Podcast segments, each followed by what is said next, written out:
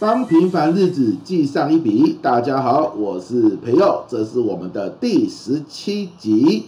那这一集呢，我想要跟你分享上周我发生的四件事情。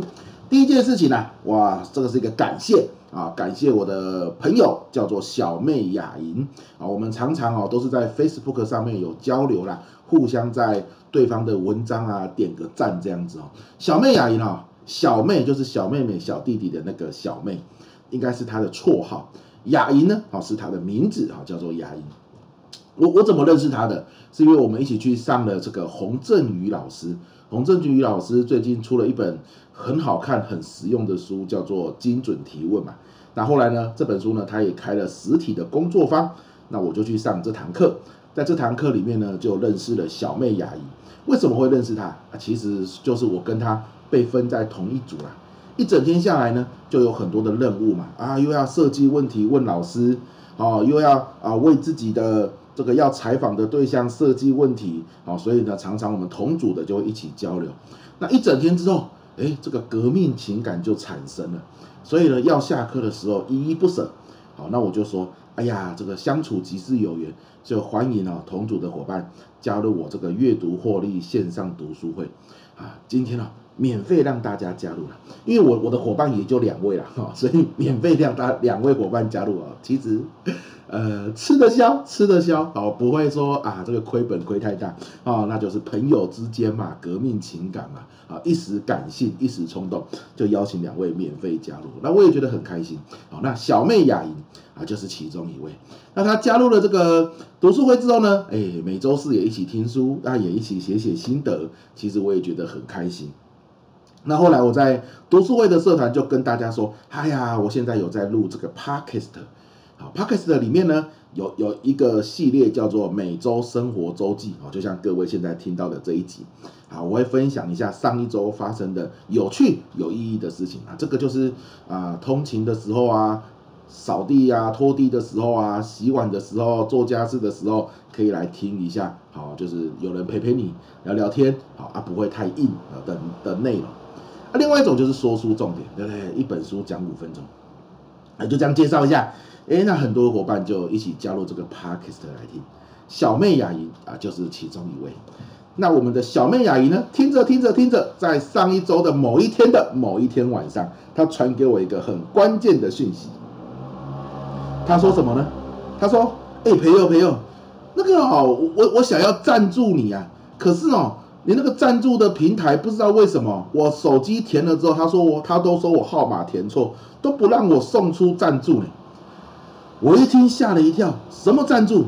我我我没有要别人赞助我什么活动啊，我最近也没有什么课程在拉赞助啊。诶，赞助什么东西啊？我就问他说赞助什么东西，他就贴给我一张截图。哦，原来是我们这个 Podcast 啊。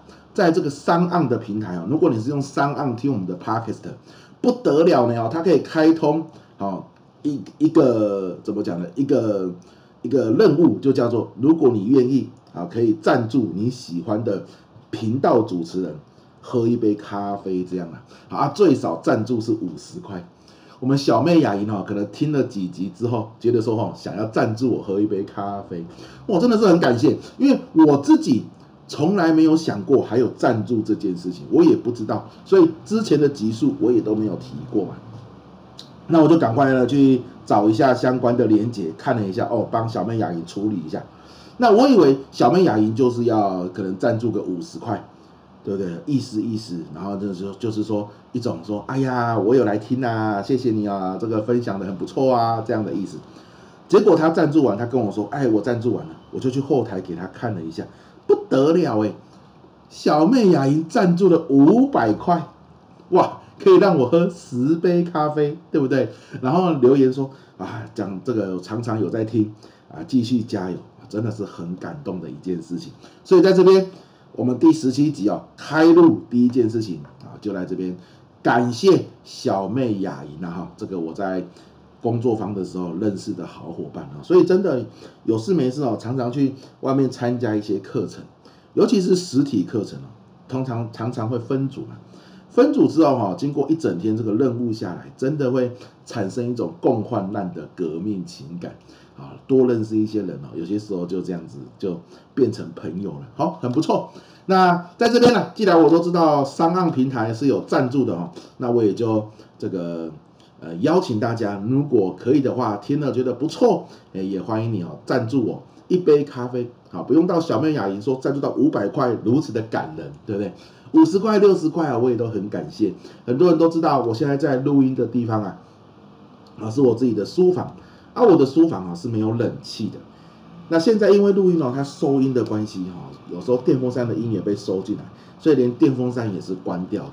所以每次我在录这个音啊，我都会去买一杯冰的美式咖啡来喝。这样，如果您愿意，好就也欢迎你啊，赞助我一杯五十块的美式咖啡。好，这样子我就录这个音啊，录的长长久久，好，来录的比较开心，好不好？那当然了，你来收听。我就已经很开心了。你愿意赞助哇？那我更是感谢你，录得更开心。这样好了，好，这是我们本周要跟你分享的第一件事情了。没想到沙杠竟然是有赞助平台的，好酷哦！那没想到小妹雅吟一次就赞助五百块，更酷又感动。这样哈，那有机会真的哈可以去外面要上上课程，多认识一些你可能一辈子不会认识的朋友，因为去上了课。结果没想到你跟他人生从此有交集，哇，这也是一件听起来呃很浪漫的一件事情。然后好了，那这是本周第一件事。那第二件事情呢、是什么呢？就是上一周啊有两天的时间，我到某个企业去上故事行销课程。好，那对象呢是该企业的电话行销人员。那我我上了台台北场跟台中场。下礼拜呢还要去上高雄场，可是台北、台中场上完了，我有个很深的感触，就想要在这边跟大家分享。你知道我到了现场啊，不管台北、台中哦，其实来上课的人呐，年轻人蛮多的，大概二十几岁不满三十岁，有些哦甚至哦是赤龙赤凤。然后呢，穿衣服哦，其实很时尚，很有潮流。那个发型的设计啊，甚至有些男生是有化妆的，哦，很酷啊。新时代就是跟我们不一样。但我要讲的不是说他们的现在的品味跟我很不同，我要讲的是，哇，他们上课的样子让我很惊艳。为什么说是惊艳哦？注意哦，不是惊吓，是惊艳。为什么？哎，他们很认真哎，很认真，就是。有些时候你去上课，你你进到企业上课的教室，你会看到企业来上课的人，诶，那些员工可能都板着一张脸，想着的可能是，哦，又要上课了，好烦哦，好累哦，要上一整天的课，真的是受不了诶，这样。可是可是没有，他们没有诶，他们虽然年轻了，可是他们一进来，哇，每个人脸都是笑脸迎人，看着我也都是笑嘻嘻的看着我，然后上课过程中绝对不会滑手机。好，那上台练习的时候也都是言之有物，哇！然后整场就是从早上九点到下午五点，那那一整个七小时左右的课程哦。如果要我用一个成语来形容，我觉得就是如沐春风啊！哇，他们的那种积极度，那种给人家的态度跟感觉，会让他会让你觉得说你的东西他们很珍惜，他们很喜欢。好，而、啊、我们常常说，现在的年轻人哦，都不太会表达感觉，哦，都不不太会表达他的情感，然后比较冷漠。可是我在他们身上感受不到这样的氛围。我们常常去企业上课，也觉得员工来上课哦，就是可能是被主管呃逼来的嘛，所以呢，也都比较面无表情。可是我在这群人身上也都没有看到这样的现象。那我台北厂上完，我以为可能就是台北厂吧，哦，这算个案。结果没想到，我到台中场也是这样哎。终于哦，我在台中场上完之后，我就忍不住了哦，就跟这个邀约我去上课的窗口就聊到了这件事情。我说哇，你们这个部门哦，电话行销部门的伙伴啊，怎怎么会那么特别啊？给人家很舒服的感觉，不管是在上课的时候，还是下课休息时间，都有种如沐春风的感觉。怎么会这样啊？而且而且他们都还很年轻哎，几乎都不到三十岁。那那个窗口跟我分享一个一个一个原因啊，我觉得让我印象很深刻。他说什么？他说：“培祐老师，你不要看他们很年轻哦，他们哦都是在我们电话行销部门待了，现在这一期是半年到一年左右的人。我说什么意思？他说其实其实哦，电话行销压力是很大的，每一天、每一周、每个月都是有业绩压力的。比如说你要打几通电话，比如说你打电话的时间要打多长，比如说你要成交多少案件，如果没有达标，你就要被 fire 掉。所以他们流动率很高，很多很多人都撑不到半年以上。那现在来上课的是他们已经撑过半年到一年。那我说哇，那他们业绩压力那么大，这样工作他们撑得下去哦？他说，可是你不要忘记啊，压力很大哦，相对的报酬也高啊。只要撑半年以上，现在你看到的这些人，哦，他就指给我看，现在坐在位置上正在午休，因为我就是午休时间跟他们聊天嘛。他说这些人哦，全部月薪一定都在十万元以上，甚至有些人可能单日他就可以拿到奖金破百万，啊，平均月薪都是十几万。哇，哎，都很年轻哦，平均月薪十几万，那。我后来就从这样的一个一个这个资讯里面，我就发现，哎，当你平均月薪到十几万的时候，其实啊，你自己可能在呃生活的修身养性上面啊，生活的这个这个方式上面，就会有一些调整，所以你就会发现他在待人处事上面老是让人家比较舒服的。那反过来说，也有一种可能是，就是因为他平常待人处事是舒服的，看到。我在看他，他就会笑笑的看着我。既然在上课，他手机就会赶快收起来。跟人家讲话的时候，那种讲话的用字遣词，让人觉得很舒服。那只要要练习，他上台他就是认真练习，不会说“哎呀，我没有准备”，或者是上台讲的乱七八糟，浪费了上台时间。会不会就是因为他本身就有这些条件，所以他造就了现在月薪十万块以上？的确，有些人可能也是这样，但是运气不好，半年内被刷掉了。但是半年内没被刷掉的人，可能几乎都具备这种让人舒服的条件。所以，即便年纪轻轻，但是现在月薪十万元以上，哇！我我觉得就是一种我从来没有上课上到如此如沐春风的感觉。然后，呃，这样的感觉是如此年轻的一群人啊给我的感觉。所以。我很佩服，当然这是不是原因我不知道，但是以目前我掌握到的资讯，我推敲出来，哦，可能是这样，好，因为他的的的收入，啊，让他看见了更多的人，啊，让他体验到不一样的世界，可能世界你知道吗？有一句话，你看的世界越大，见到的人越多，你越会发现你应该谦虚，因为比你厉害的人，你太多了。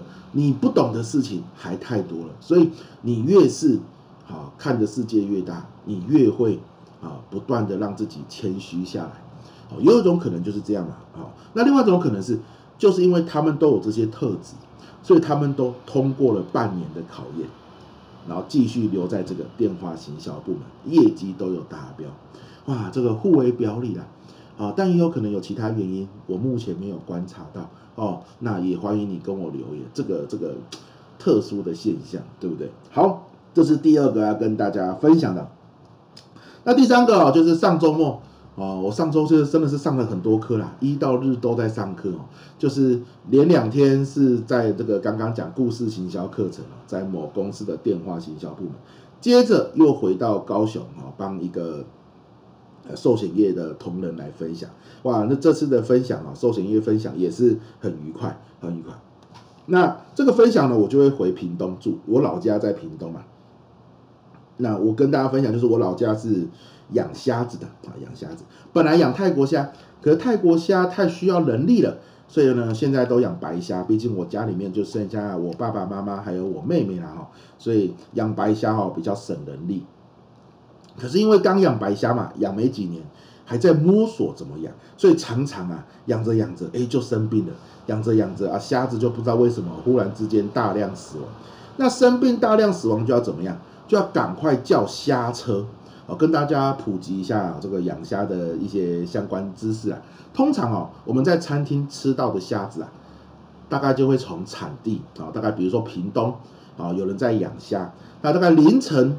三四点、四五点，虾车就会到养虾的人家那边，然后我们就会开始抓虾。那虾车就是你想象成一辆大卡车，可是上面呢有很多的大水箱，那有有有马达在打帮浦，让这个水箱里面是有氧气的。那也有可能有些水箱是很冰的，就是直接把虾子就冰镇起来。然后呢，虾子一抓完，这台虾车就会马上出发上高速公路，看是到高雄、到台南、到台中，还是到桃园、新竹、台北都有可能。然后到各大餐厅或者是钓虾场，把虾子放下去。好，那虾农就赚了这个啊虾车给他的钱，虾车呢就赚了餐厅或钓虾场给他的钱。好，就是这样子，大概是这样子的流程，好没？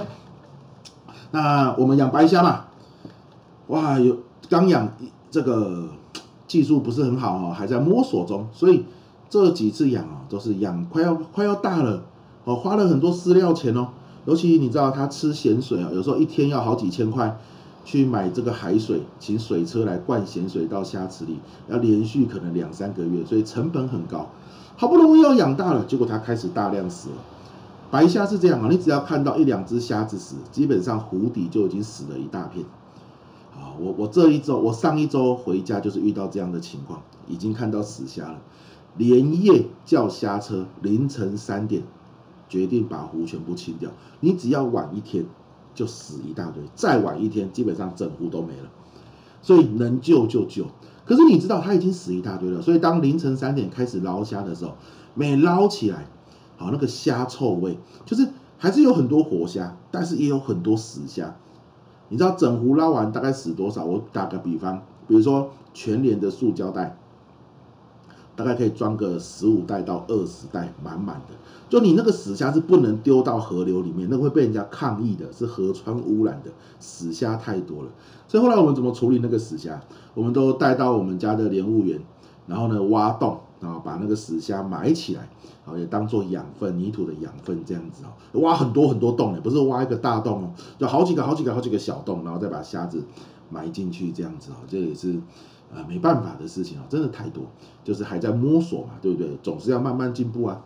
好，那我说这个呃故事是要说什么？就是说前一天我妹就说，哦，这个虾池的虾车哈，虾车的人来。还要帮我们挑这个死虾，每一次都挑好几袋好几袋下来，真的自己觉得很不好意思，然后就看到那么多死虾啊，很不好意思啊，自己自己辛苦的东西嘛，啊，结果变成这样，啊，然后呢，但是哦，三点多到了，我我也去帮忙抓虾，那一天我有去，因为我刚好在家嘛，好，抓着抓着哦，的确啊，死虾很多，可是哦，我发现我爸跟我妈还是很努力的在抓虾，把活虾抓起来分出来。他还是很努力的在看有没有活虾，然后被他不小心挑到死虾的那个袋子里面去。好，然后呢，就是努力的把活虾挑出来之后呢，倒到大水箱里面去，把它冰镇起来，然后准备要拿去卖这样子。啊，虽然最后啊，整个呃抓起来啊，这个虾子卖的钱啊，大概就是跟本钱差不多。啊，所以也就是换句话说，你加上我们自己每天在那边耗的时间跟人力的成本，就是亏了啦。可是我我的意思是说，我感受到那种没有错啦，这一次我们养的不好。可是呢，只要抓起来了，只要还是活的的，我们都尽力好要让它得到最好的照顾。我们都要尽力，哪怕是一只活的，也不要让你挑到死虾那边去。我要你挑回来，好，哪怕增加一只，好赚一点钱都是好的。我我觉得这有一种就是对自己作品的尊重啊。你知道很多时候，呃，我们以上课来说好了，比如说我们去上一整天的课，哇，结果上白天上完之后，你发现效果很差，好，很多老师就下午哈就会，好，那就继续按照原定的方式上下去好了。啊，你不想上的人，白天就在玩的人，算了啦，我也就就随便你了，对不对？哈，我就让那个认真的人继续上就好。可是如果哈，这是我们自己的作品，假设一堂课是老师的作品。那我们中午时间就应该努力的去想，我下午应该要怎么样调整，让还在，只要他还愿意留在教室里，我就要确保他得到最大的这个教学效果。好，我就要尊重他，我希望他可以得到最大的好处。我觉得我是那一天回去抓虾的时候，感受到我爸妈，即便死虾很多，可是呢，只要是活虾，他都努力的，让他赶快倒到那个冰水里面去。好，然后呢，只要是活虾，哦，他都很努力的赶快称重，然后呢，赶快把它送上虾车。哎，有人不小心把活虾挑到死虾那边，他就说，哎，这个不是吧？这个还活着呢，这个还不算死虾吧？好，他就会去啊这样子跟那个虾池虾车上面的人说，然后把那个活虾又挑下来。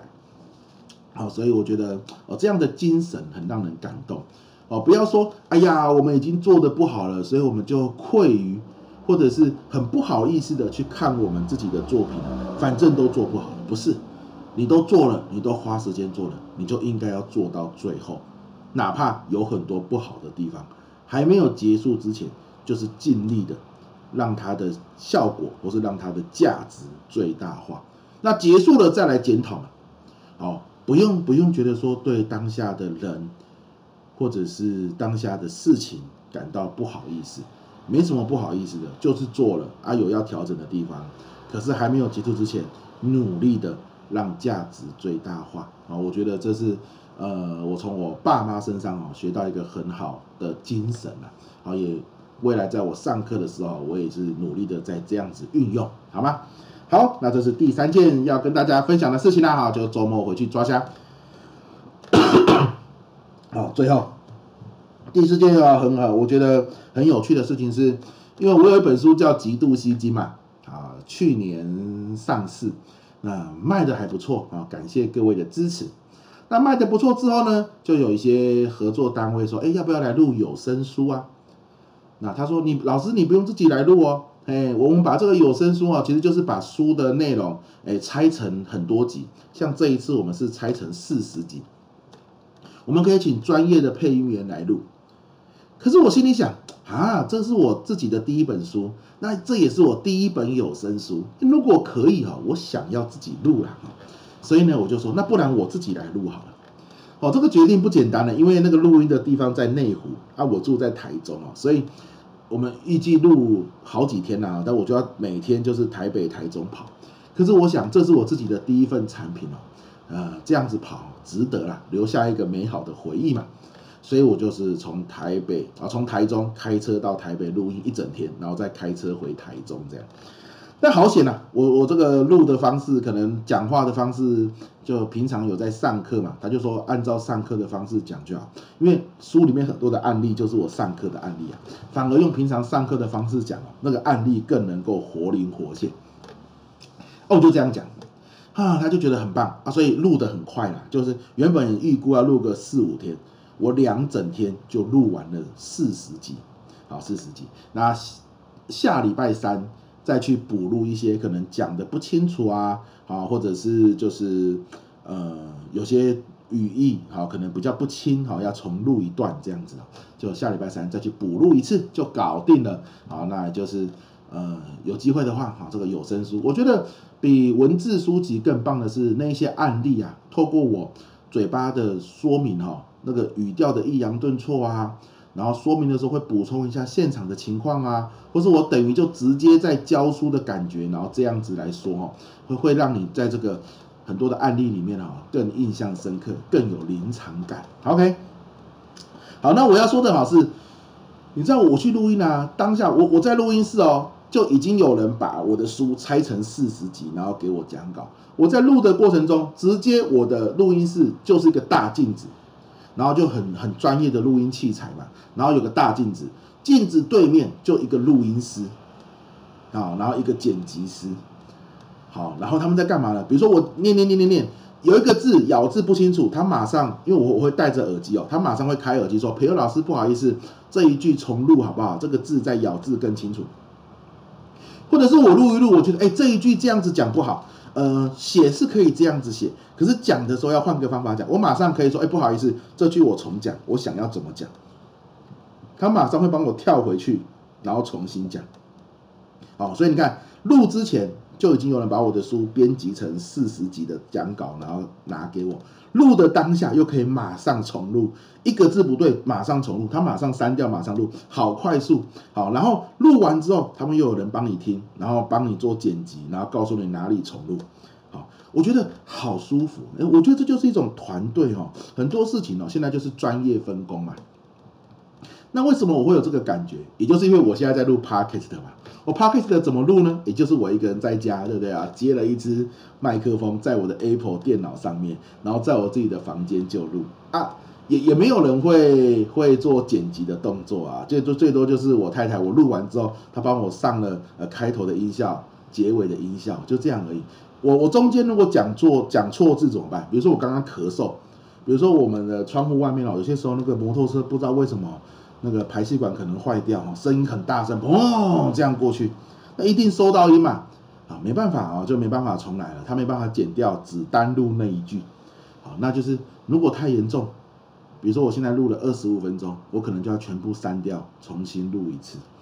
好啊，如果不严重，就是委屈各位，就听一下我的咳嗽声，听一下那个排气管坏掉的机车开过去啊，骑过去的声音这样子。哎，可是如果有团队，就像我去录有《极度吸睛》这本书一样，好舒服，好舒服，你就是很专注的讲话就好。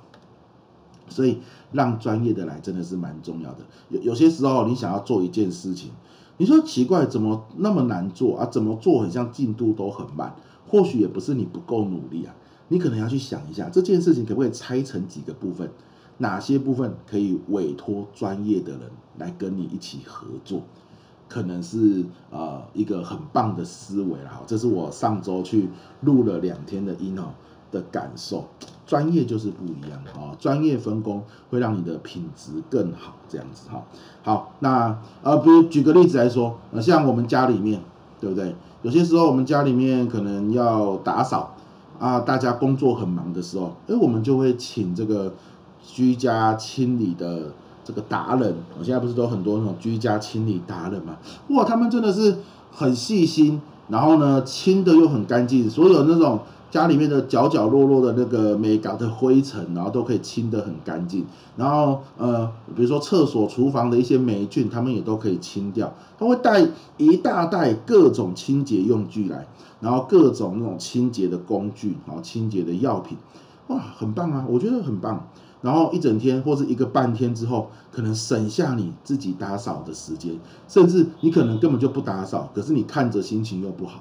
对，这就是专业分工的一种嘛，所以现在很多事情哦都可以专业分工，包含我自己在企业上课，有些时候真的是真的是这个接的课程很多哦，光想 PPT 的内容都想到来不及，那这个时候我的 PPT，我想好 PPT 内容之后，PPT 的设计啊、美编啊、视觉呈现，我也会外包给专门做 PPT 的人，好，然后他就会帮我做的呃非常的。呃，简单易懂，哦，让这个上课的时候听众好吸收，这也是一种跟专业的合作。我觉得这是一个外包的时代，倒也不是说你不够努力才要外包，不是，而是透过外包，每一个人都好好的发挥他的专业，很舒服的把我们的任务用更高品质的方式完成。啊，这也是我上周去录《极度吸睛》有声书的时候的一个心得。好了，那这就是我们第十七集的内容哦，跟你分享上周发生的四件事情。好，你有没有觉得我今天讲话这个声音有点浊浊的？就是可能这上一周真的上太多课程了。那上课过程中有一点小小的感冒，你放心啦，哈，不是 COVID-19 哦，因为因为要去企业上课嘛，每天都要搓鼻子。这就是感冒了，然后就有一点痰啊，这样子，所以刚刚录的过程中，好几次哦，要忍着不咳嗽啊，就很想咳嗽这样。好，那所以我们第十七集啊，就到这一边，期待下一集再跟你相会喽。好，那我们就下一集见，拜拜。